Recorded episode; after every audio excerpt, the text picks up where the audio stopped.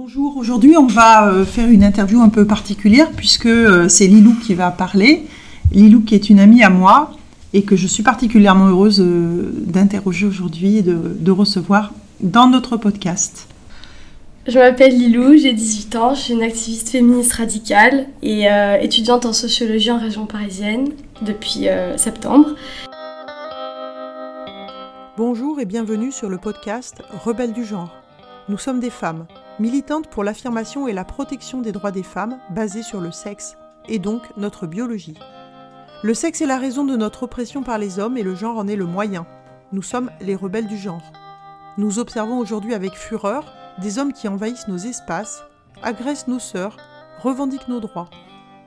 Conditionnés à la gentillesse et touchés par leur victimisation, les femmes mettent en général un certain temps à comprendre l'arnaque du mouvement transactiviste et commencent souvent par soutenir cette idéologie.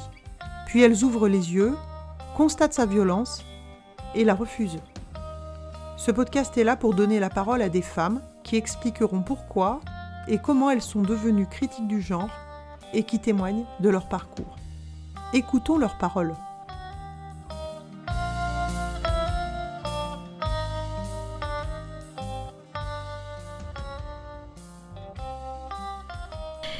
J'ai fait plusieurs années de danse orientale. Euh, la danse est une pratique qui me passionne, qui me transporte.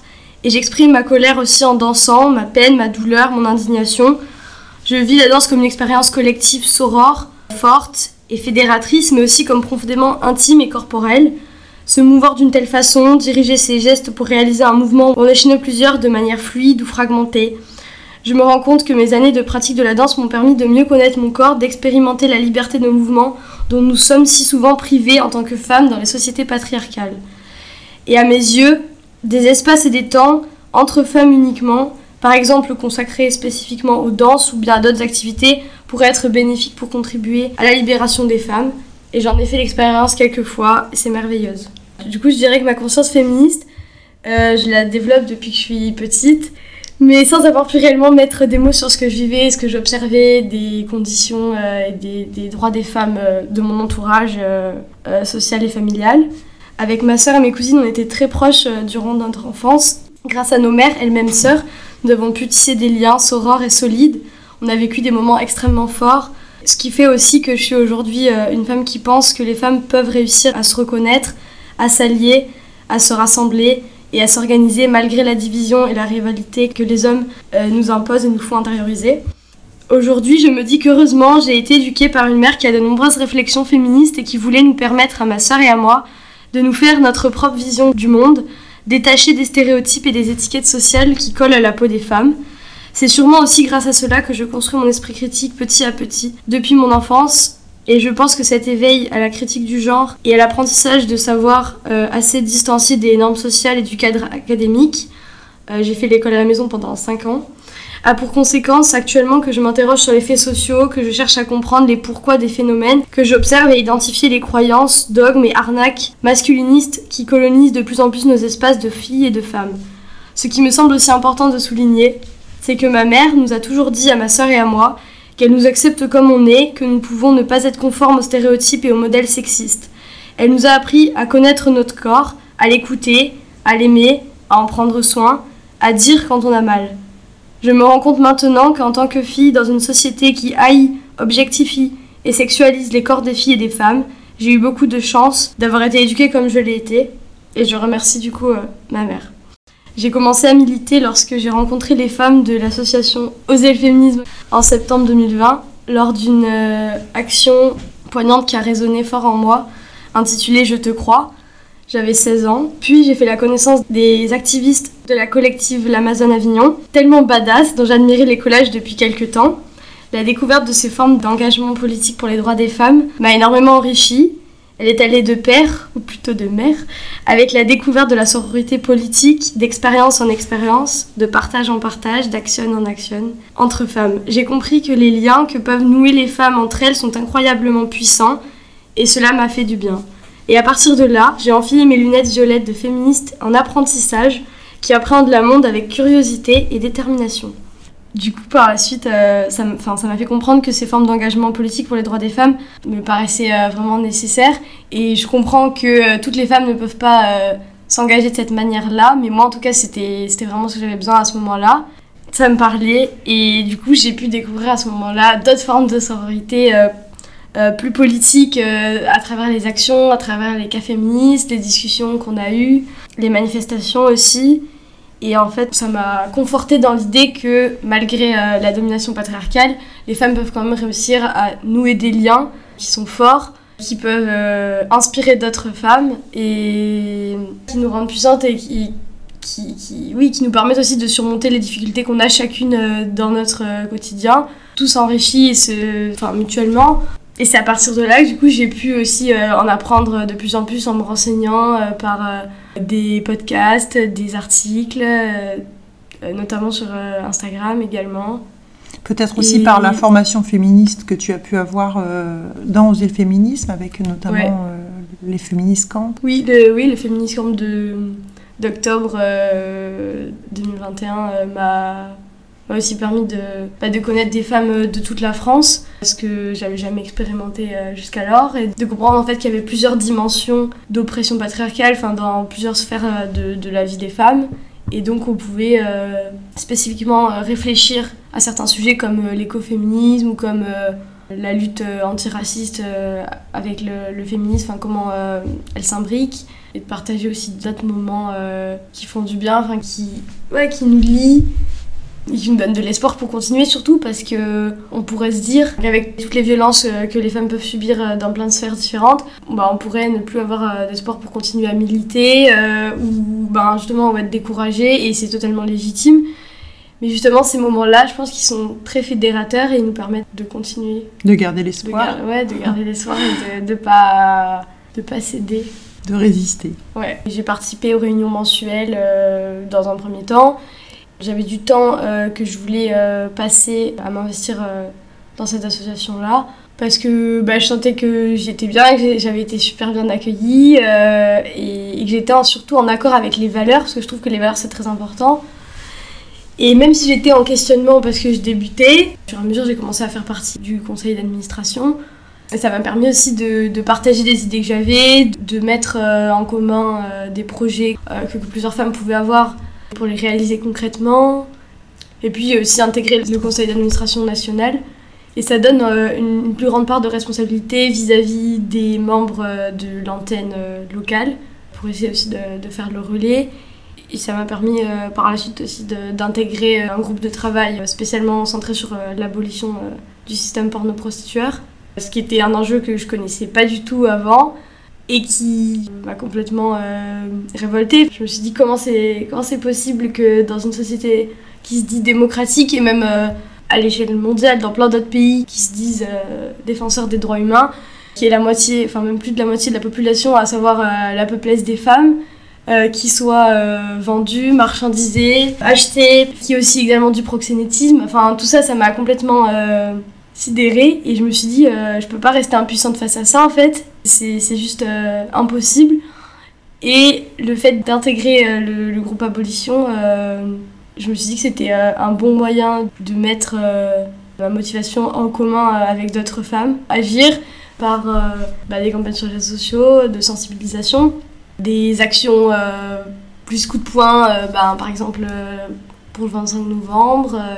Voilà, du coup j'ai cheminé petit à petit. Je vais te poser une question complémentaire. En fait, il y a un point que tu n'as pas développé, mais qui à mon avis est important.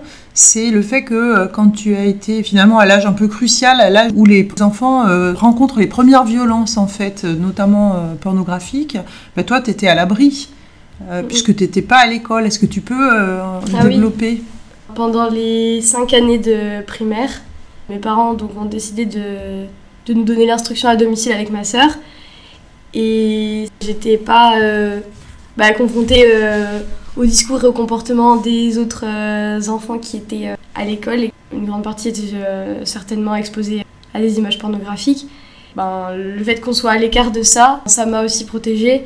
Ouais, moi, je peux pas m'empêcher de penser que quand on sait qu'en euh, CM2, euh, un garçon sur deux a déjà vu un film pornographique et aussi euh, de très nombreuses filles, ne pas fréquenter beaucoup d'enfants qui sont victimes de ces violences-là, ça permet pendant ces années où on construit son identité d'être protégé euh, relativement. Et c'est peut-être ce qui fait que du coup ça t'a gardé intact cette capacité de rébellion que tu as et qui aujourd'hui euh, est à mon avis euh, une des sources de ton militantisme. Le fait d'avoir brutalement découvert le, monde à un moment où tu étais déjà capable de comprendre qu'une violence est une violence en fait. Parce que mm. quand on est petit, on fait pas la différence entre les choses et on comprend pas que c'est de la violence et on s'habitue. Et toi, tu n'étais pas habitué. Oui.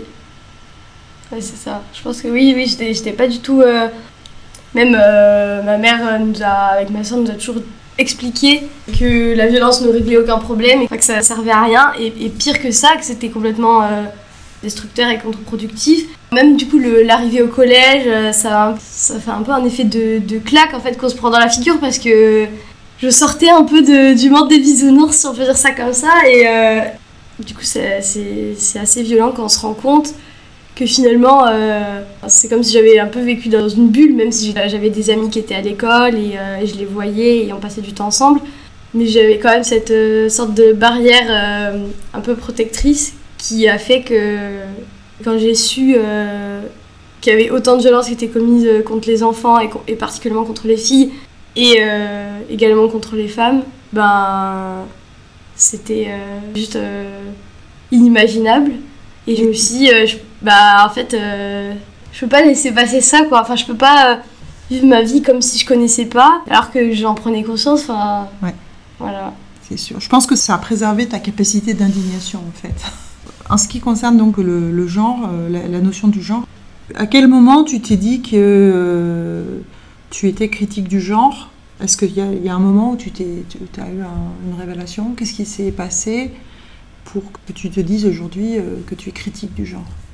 Il n'y a pas eu un déclic, c'est plus une suite d'événements euh, qui m'ont fait prendre conscience que le féminisme est forcément critique du genre. Je pense ça euh, à l'heure actuelle, mais, euh, mais c'est quand même assez récent. Même si, en fait, je me dis pourquoi créer d'autres cases, d'autres catégories pour enfermer les filles et les garçons, donc les enfants, dès le plus jeune âge, alors que on pourrait tout simplement laisser les enfants jouer à ce qu'ils veulent, laisser les enfants se comporter comme ils veulent critique du genre, sans, sans nommer euh, ça comme ça, ben, je l'ai aussi euh, pensé assez jeune. Mais là, c'est vraiment grâce à l'engagement associatif et, euh, au militantisme et aux actions, j'ai pu bah, comprendre les enjeux avec la montée du transactivisme, qu'en fait, il fallait réaffirmer le fait qu'on soit critique du genre, que ça allait pas de soi. Et j'ai aussi appris, notamment par les réseaux sociaux, qu'il y avait d'autres courants féministes qui se disait euh, pas du tout abolitionniste euh, des stéréotypes euh, sexistes de genre, mais qui prônait un discours ultra-libéral. Avec bien sûr tout ce qui est le BDSM, la pornographie. Voilà, avec le non-abolitionnisme qui m'a complètement consternée. Et oui, par rapport à l'usage aussi des mots. La première fois que je suis tombée sur l'expression travail du sexe, je ça m'a laissé assez perplexe et je me suis dit, euh, ok, il y a certaines euh, personnes qui se revendiquent féminisme qui utilisent ces termes-là. Moi, je voyais que dans OLF, on utilisait euh, abolitionniste et j'avais vu les campagnes qui avaient été menées par rapport à ça, contre l'industrie pornographique aussi. Et je me suis dit, ben, déjà, la loi, qu'est-ce qu'elle dit? Et la loi de 2016 est clairement abolitionniste. Donc, déjà, par rapport à ça, ça m'a un peu mis la puce à l'oreille et je me suis dit comment on peut euh, prôner le, libre choix alors que la majorité des personnes prostituées, ben, en fait, c'est des femmes. La majorité des actes sexuels, c'est des viols. Et en fait, euh, les femmes euh, qui sont les plus victimes de cette industrie-là sont des femmes précaires, marginalisées, racisées, étrangères, qui migrent. Enfin, l'âge d'entrée entre 13 et 14 ans à l'échelle mondiale, je me suis dit comment on peut oser euh, défendre euh, une industrie qui en plus est multimilliardaire alors qu'en fait il s'agit d'humaines, enfin d'enfants et de femmes quoi. ça m'a paru complètement euh, lunaire. Je voulais évoquer aussi la découverte de Tiffany Day, merveilleuse artiste, comédienne qui a créé la féminine universelle, qui est un mode de langage qui a pour but de féminiser la langue. Bah, pour moi en fait ça ça, a joué aussi un rôle important dans mon cheminement féministe euh, depuis deux ans parce que bah, on m'a appris au collège, euh, comme à tous les autres, que le masculin l'emportait euh, sur le féminin et toutes les règles de grammaire masculiniste. En fait, de, l'entendre dire de la bouche d'une femme qui exprimait euh, explicitement que euh, le langage euh, était masculiniste pour telle, telle, telle, telle raison, et qu'en fait, c'était pas du tout neutre comme on avait pu nous faire croire, que c'était les académiciens du XVIIe siècle qui avaient instauré ces, règles de masculinisation du langage. C'est quelque chose que j'aurais aimé savoir plus tôt, mais que déjà je suis très heureuse de connaître maintenant, parce que on peut se dire ouais l'école c'est trop bien, on nous apprend à parler, on développe plein de compétences, euh, on a des liens sociaux aussi qui se créent euh, grâce à cette instance de socialisation. Mais il y a quand même ce problème de la langue que je considérais pas du tout avant et que maintenant je, prends en compte parce que euh, bah en fait le langage, comme, comme Tiffany dit, structure la pensée et on peut pas se projeter dans l'avenir si on n'a pas les mots qui, nous permettent de voir notre avenir, de voir comment on voudrait être plus tard, d'envisager des professions euh, qui pourraient nous intéresser, mais en fait, euh, on ne sait même pas euh, qu'elles existent pour les femmes. Je pense par exemple à autrice, des, des, mots de, de, notre matrimoine qui justement ont été ressortis du passé et qui, justement étaient utilisés avant cette Académie française et qui en fait ont été complètement effacés. C'est ce qu'explique très bien Titu Lecoq dans son essai pourquoi l'histoire a-t-elle effacé les femmes? Et en fait, euh, bah, c'est pas l'histoire qui a effacé les femmes, euh, c'est les hommes et tout ce qu'ils ont institué et organisé. Ouais, ça, ça, ça, fait mal aussi de comprendre que on n'existe pas dans le langage et on est quand même censé construire nos vies et avancer alors que euh, tout dans le langage est créé pour les, pour les hommes quoi. Pourquoi penses-tu que l'idéologie du genre est une menace pour les droits des femmes, pour les enfants, ou euh, pour la société, ou pour la démocratie? Ben Déjà, en fait, euh, je me suis questionnée par rapport à ça. Et en fait, avant même d'avoir compris que l'idéologie transidentitaire était une menace certaine pour les droits des femmes, l'acronyme LGBTQ+, me posait déjà problème. Et en fait, je me disais, c'est quand même vraiment bizarre et tordu de mettre sur le même plan le combat contre l'homophobie et contre euh, la transphobie et pour les personnes trans, d'en faire en somme en fait des, luttes euh, indissociables. Je me disais mais pourquoi? Parce que pour moi, de ce que j'avais compris en tout cas, c'était quand même euh, deux choses euh, complètement distinctes entre ce qu'on prétendait être, comment on voulait qu'on se définisse et l'orientation sexuelle. Donc du coup, je me disais mais, mais pourquoi mettre toutes ces lettres accolées, enfin les mettre ensemble quoi. Et du coup, entre-temps, euh, je me suis questionnée, j'ai lu des livres, euh, des articles, des communiqués, des tribunes, j'ai écouté aussi euh, des podcasts, notamment ceux de Marguerite Stern, qui donnent la parole aux femmes, parce que, bah, en fait, parce que c'est elle que j'ai envie d'entendre et que malgré le fait que j'ai quand même fait l'école à la maison, bah, j'ai pas échappé au cours d'histoire du collège et du lycée relatant l'histoire des hommes en effaçant les femmes. Et en fait, j'ai compris aussi progressivement bah, les derniers mois, enfin les, dernières années là, qu'en fait l'idéologie genre, elle est profondément homophobe et donc lesbophobe. Parce que, bah, pour donner qu'un exemple, il est courant de lire ou d'entendre que euh, les lesbiennes peuvent avoir des pénis, que les lesbiennes doivent aimer les femmes qui ont des pénis. Ça, ça va complètement euh, retourner.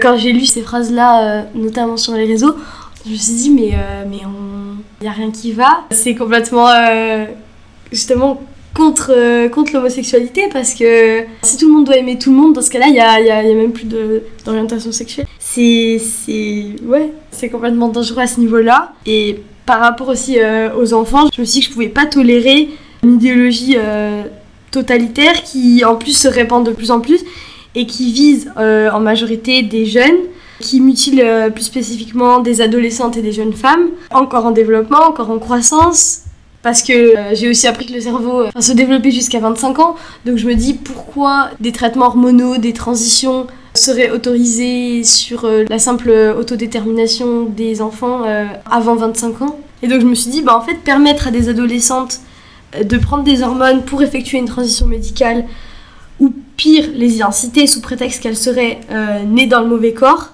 bah en fait euh, c'est complètement euh, absurde pour moi et en fait la société euh, patriarcale dans laquelle on vit elle est problématique ainsi que toutes les conséquences qui en découlent en termes de violence machiste. Et donc si en fait on ne prend pas euh, en considération euh, la structure sociale, bah, on peut pas expliquer euh, pourquoi les individus auraient tel goût, telle envie, tel choix, tel comportement. Il y a une dimension sociologique à analyser qui est pour moi nécessaire. Et en fait, je me rends compte qu'on est obligé de rappeler aujourd'hui que nous sommes nos corps. Il n'y a pas une essence qui serait l'esprit et le corps quelque chose de euh, simplement matériel et, utile. on est un tout. Je reconnais bien là ton goût pour la philosophie. je vois déjà le moment où je vais illustrer ces témoignages avec le, fameux collage Nous sommes nos corps que tu avais fait l'an dernier. En fait, je me dis oui qu'une fois qu'on a aussi compris certains aspects, on peut réfléchir aux mécanismes sociaux qui s'opèrent et au rôle des instances de socialisation euh, dans la construction des normes euh, de féminité, en se demandant pourquoi elles sont maintenant telles qu'elles sont. Et même historiquement, c'était pas les mêmes euh, il y a 200 ans, il y a 300 ans au Moyen Âge. Et ça montre bien en fait qu'elles varient au cours du temps et donc elles sont pas naturelles ou biologiques comme euh, pourraient le dire euh, certains idéologues du genre. Je voulais aussi euh, évoquer que dans tous les cas, charcuter des corps en bonne santé ou bloquer la puberté qui est quand même naturelle d'adolescentes et d'adolescents et en ce sens faire totalement abstraction premièrement de l'état de santé psychologique des enfants et également des normes sociales et des attentes qui pèsent sur elles et eux, ne fait d'aucune personne quelqu'un ou quelqu'une de progressiste ou de euh, bienveillante euh, ou bienveillant. Alors que euh, les transidentitaires essaient de persuader du contraire. Oui, parfois la bienveillance, c'est savoir dire non en fait. D'autant plus que la réalité, c'est que les conséquences des transitions médicales sur le développement tant physique que psychologique des jeunes concernés sont en fait irréversibles. Et maintenant, on sait que c'est prouvé que les conséquences sont irréversibles, que des psychiatres, que des médecins se permettent de dire à la télé, dans des articles, dans des livres, euh, même euh, à l'université, pour des profs qui défendraient l'idéologie du genre, que ces personnes-là se permettent justement de prôner le contraire et de faire croire à des enfants, c'est de la manipulation, que c'est réversible, qu'ils pourront reprendre leur puberté 5 ans après la, prise d'hormones, bah en fait c'est criminel quoi. J'ai même lu récemment que euh, beaucoup de filles qui subissent une mastectomie pensent en fait que quand elles reprendront des hormones féminines ou qu'elles arrêteront la testostérone, leurs seins vont repousser. Hmm. Et évidemment, euh, le jour où elles s'aperçoivent que, ben non, en fait, elles ont infligé à leur corps, enfin, on a infligé à leur corps des dommages irréversibles, c'est dramatique. Ouais. Surtout que les enfants sont en situation de, de vulnérabilité et donc en plus, en tant qu'adultes, selon moi, les adultes ont aussi une responsabilité euh, vis-à-vis des enfants, euh, en général dans le domaine de la santé. Savoir que justement euh, des adultes les, manipulent à des fins financières ou idéologiques, bah, c'est complètement aberrant. Oui, c'est incroyable. Je pensais pas être confrontée à ça un jour, enfin... Ouais, c'est dur. Je voulais aussi ajouter que devoir sans cesse répéter que les femmes n'ont pas de pénis et que les lesbiennes n'aiment pas les pénis en fait, c'est une forme de rabaissement intellectuel, comme euh, le dit Margaret Stern. Puisque en fait, toute personne sensée en a bien conscience, c'est la biologie. Il n'y a pas besoin de faire des études de sciences euh, poussées pour, euh, pour le savoir. Et en tant que féministe radicale, je sais que bah, en fait, on est épuisé de devoir le rappeler à longueur de temps. Alors qu'en fait, on a des droits à défendre, on a des stratégies et des formes de mobilisation et d'engagement à créer, à développer concrètement, à imaginer aussi. Et ça nous. En fait, ça nous. C'est pas que ça nous empêche, mais euh, ça nous prend de l'énergie et du temps. Ce temps qu'on met justement dans la défense de notre biologie, alors que euh, c'est censé aller de soi. On pourrait presque penser que c'est une stratégie masculiniste. Voilà. Et en fait, on est obligé de se battre contre ça parce que sinon, ça prend une telle ampleur, ça colonise tellement de, d'enfants notamment et surtout de filles bah, que on peut pas euh, laisser passer ça. C'est aussi pour ça que ce podcast euh, existe et c'est pour qu'on parle et que ça sache et qu'il n'y ait pas de complaisance en fait par rapport à, l'idéologie transidentitaire. Par rapport à l'acronyme euh, TERF aussi je voulais revenir là-dessus parce que c'est en fait une nouvelle forme de dire féminazie hystérique folle et compagnie. Sorcière évidemment et euh, c'est une insulte en fait, ça faut bien le dire je pense, qui permet de justifier et de banaliser les violences contre les femmes comme euh, le harcèlement, euh, la diffamation, le lynchage, dont notamment a été victime Dora Muto pendant plusieurs années, et en particulier sur les réseaux sociaux. mais ça va au-delà et c'est pas parce que il y a une majorité de jeunes et même de gens en général qui l'utilisent de plus en plus. on voit partout sur les réseaux, utilisé euh, en fait à toutes les sauces. Dès qu'en fait une femme ose critiquer la construction sociale euh, et l'outil d'oppression qu'est le genre, bam, terf, transphobe, ta ta ta, direct. C'est-à-dire qu'il y a aussi une censure, et c'est là aussi où je voulais euh, en venir, c'est que la censure, elle passe par le fait que les transactivistes assimilent toute critique ou tout questionnement, tout cheminement par rapport à la question du genre comme de la haine, comme de la peur envers les trans en utilisant justement cette expression transphobe, alors que, comme le, dit Marguerite euh, Stern également, on se bat pas contre des personnes. C'est pas du tout l'objectif des féministes radicales. C'est en fait c'est toute idéologie qui va à l'encontre des droits des femmes, contre lesquelles euh, on s'élève et qu'on ne laissera pas passer euh, sous aucun prétexte. Et du coup, pour évoquer la, démocratie aussi, bah, en fait, le principe même, c'est que il existe droit de dialoguer, de débattre, d'échanger ses idées, de les confronter au sein de la société. Et donc, en fait, cette idéologie, elle est contraire à ce principe même de démocratie et d'échange euh, entre les individus parce que si on est tout de suite taxé de terre, de transphobe, euh, bah, on peut même pas exprimer ce qu'on a exprimé, on peut même pas euh, argumenter, défendre nos prises de position, expliciter, donner des exemples parce que on est direct censuré. Du coup, je voulais euh, évoquer le rassemblement euh, pour l'IVG qui a eu lieu le 28 septembre euh, à Paris, mais également dans d'autres villes. Et du coup, comme je l'ai dit tout à l'heure, je suis arrivée à Paris en septembre. J'ai participé à cette manifestation avec les Amazones. Donc en fait, pour établir les faits, on s'est rendu place de la Bastille pour cette mobilisation à l'occasion de la journée internationale pour le droit à l'avortement. On portait des pancartes relatant nos expériences de l'avortement, exprimant que nous refusons un retour en arrière euh, avec euh, les méthodes des saintes et autres qui sont très dangereuses. Et au bout d'une demi-heure de marche, alors que nous étions en tête de cortège, des adolescentes et des adolescents nous ont repérés, épiés, et se sont précipités derrière nous en hurlant Terre fort d'une lutte, et assez de cette société qui ne respecte pas les trans, les gwyn et les PD. Alors déjà, on peut noter, première chose, c'est que pour les trans, ils disent trans, mais pour les euh, lesbiennes et les gays, ce sont des insultes. Et donc en soi, une agression lesbophobe euh, dès le début, contre laquelle nous n'avons rien fait. Ensuite, l'une d'elles a arraché par derrière une des pancartes qui disait Avorter m'a sauvé la vie qu'une des activistes de l'Amazon euh, brandissait. Et les autres se sont rués sur des activistes. Euh, de laquelle je faisais partie. Nous sommes euh, aussitôt allés interpeller les organisatrices en leur demandant de faire venir la police. Elles sont restées passives et nous sommes euh, donc allés chercher la police par nous-mêmes. Par la suite, une organisatrice a dit à l'une d'entre nous qu'à cause de nous, elles avaient, je cite, les flics au cul.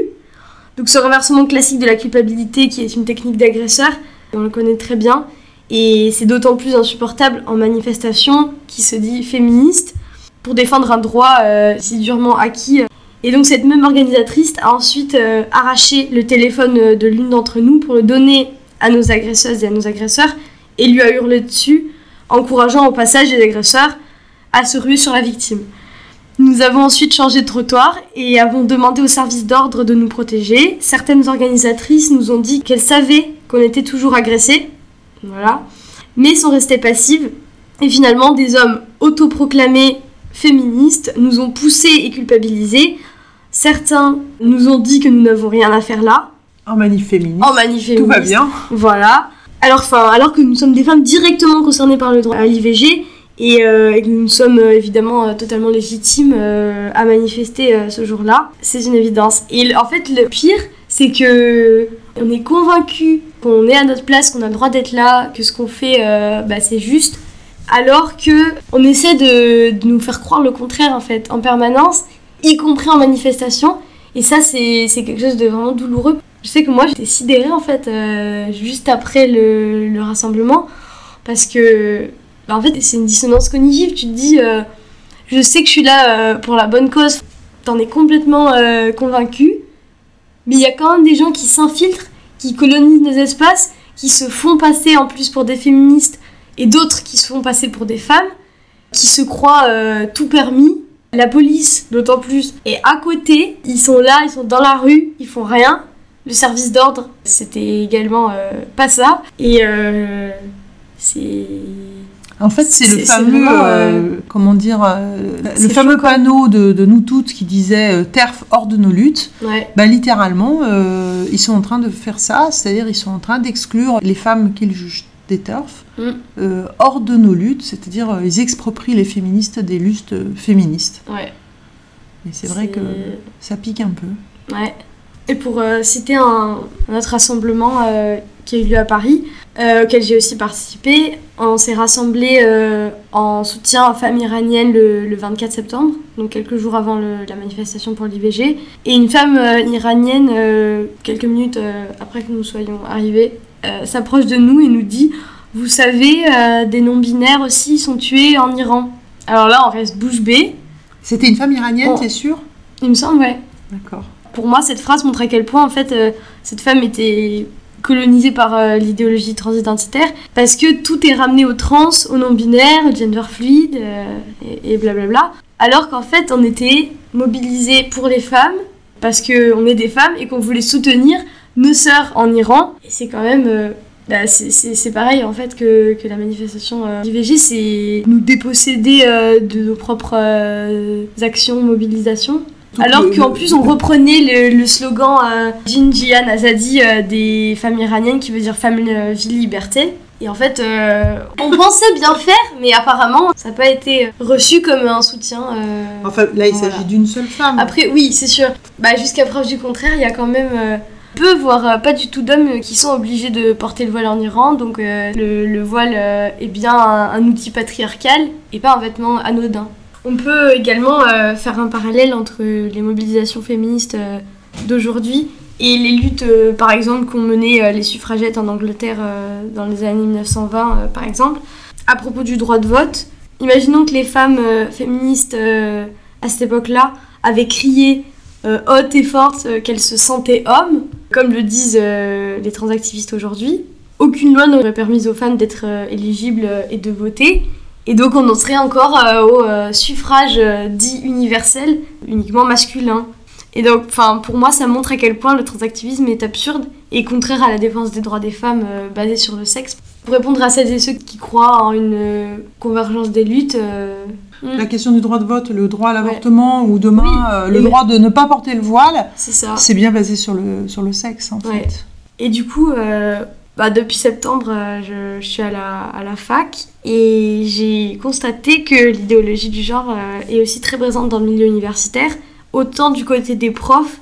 Bah, en fait, euh, certaines et certains utilisent le mot genre pour sexe et inversement, donc ça crée un flou, surtout pour la majorité, euh, je pense, des, enfin, des étudiantes et des étudiants qui sont pas forcément euh, euh, sensibilisés sur ces questions-là. Bah, en fait, ça, noie. L'un est utilisé pour l'autre, on sait plus la, frontière entre les deux.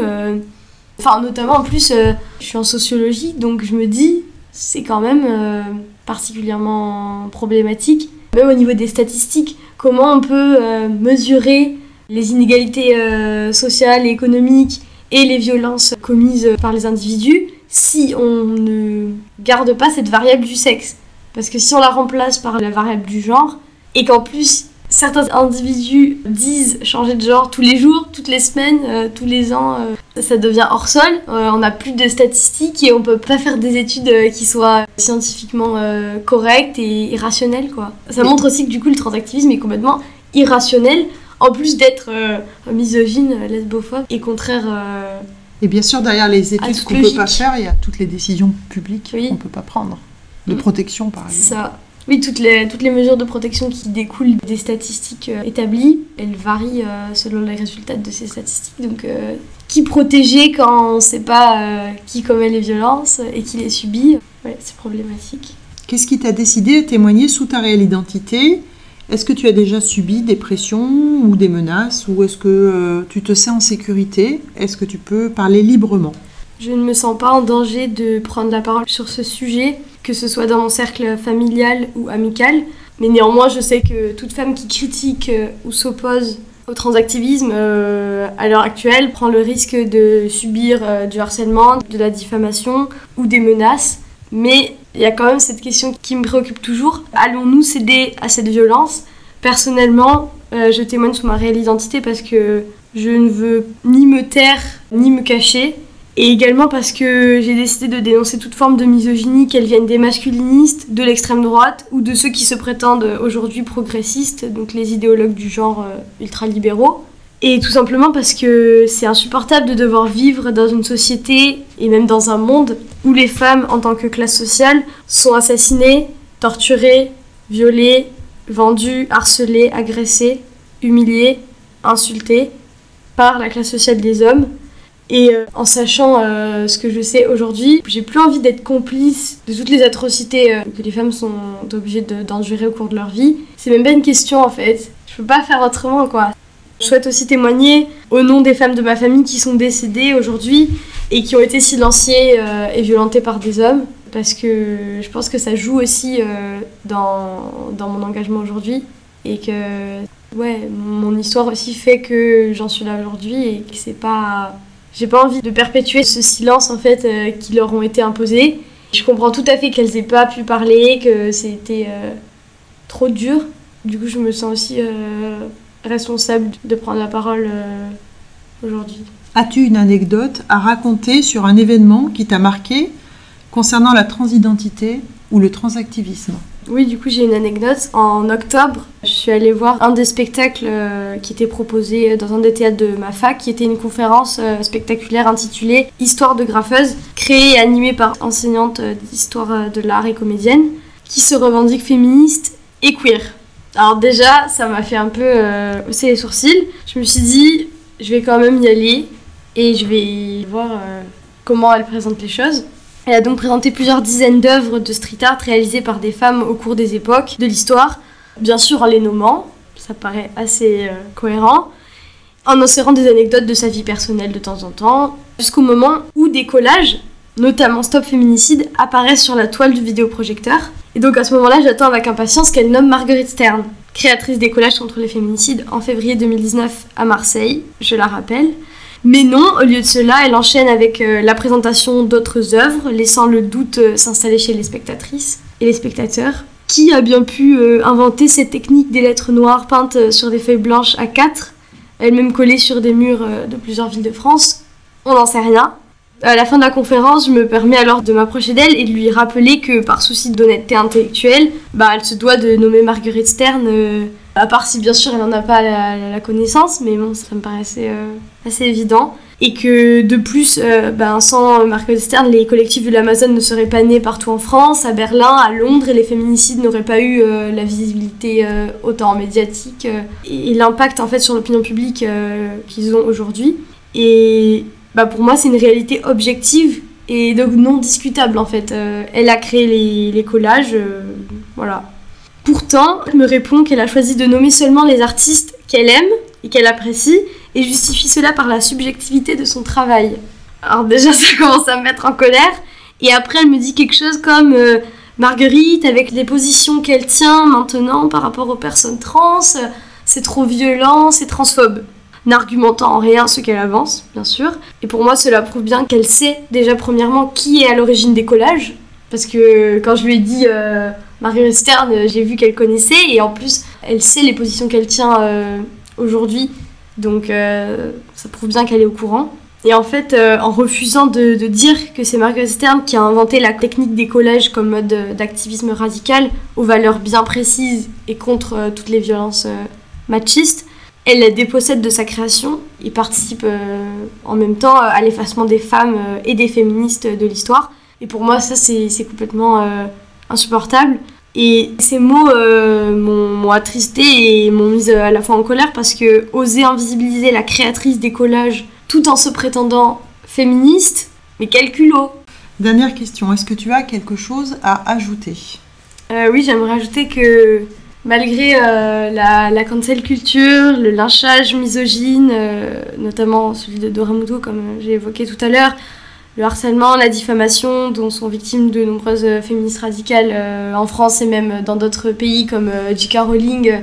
malgré aussi la peur que nous avons de parler de la réalité des violences que nous subissons chaque jour, parce qu'on est tout le temps euh, culpabilisé. Euh, les masculins et les, euh, transidentitaires essaient de nous expliquer ce qu'est une femme alors qu'on est des femmes. Malgré en fait tout ça, j'aimerais inviter toutes les femmes qui la peuvent à lutter contre notre oppression systémique par les hommes et les idéologues du genre aujourd'hui, d'une manière ou d'une autre, parce que nous sommes toutes légitimes et surtout plus nous serons nombreuses à nous mobiliser, à prendre la parole, à initier des actions à créer en fait des espaces euh, aussi en non-mixité euh, pour les femmes, moins les antiféministes pourront déverser leur haine sur nous, autant sur les réseaux que dans la vie réelle, euh, car on sait bien qu'ils ne peuvent pas être sur tous les terrains, sur tous les tableaux.